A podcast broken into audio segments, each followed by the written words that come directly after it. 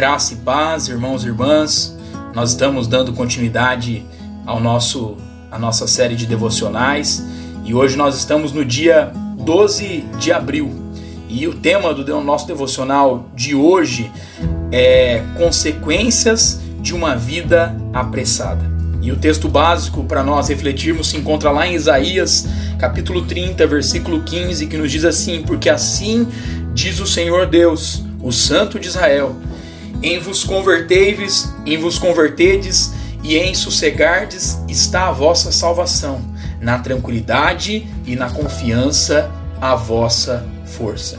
O escritor cristão, irmãos e irmãs, chamado Frank Powell, afirma que somos uma geração, preste atenção nisso, viciada em velocidade, velocidade obcecada pela pressa.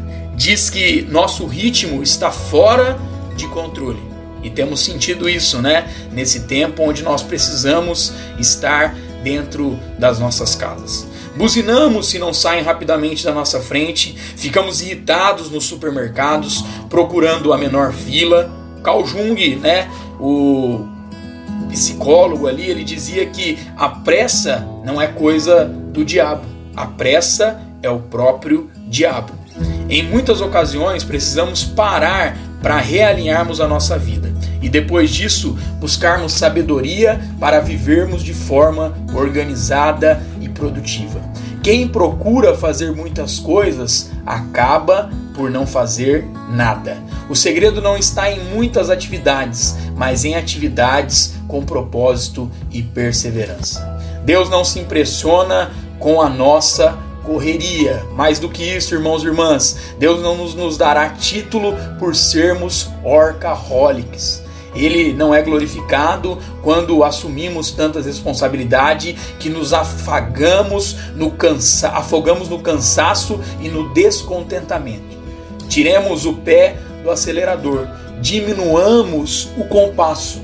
A nossa velocidade vai revelar quem realmente está dirigindo e está direcionando a nossa vida.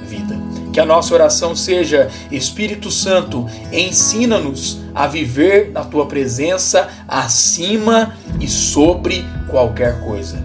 Livra-me do ativismo desesperado para que a saúde mental, física e espiritual sejam conservadas e sejam equilibradas no Senhor, em nome de Jesus. Deus abençoe, meu irmão, a sua casa, a sua vida e a sua família, em nome de Jesus.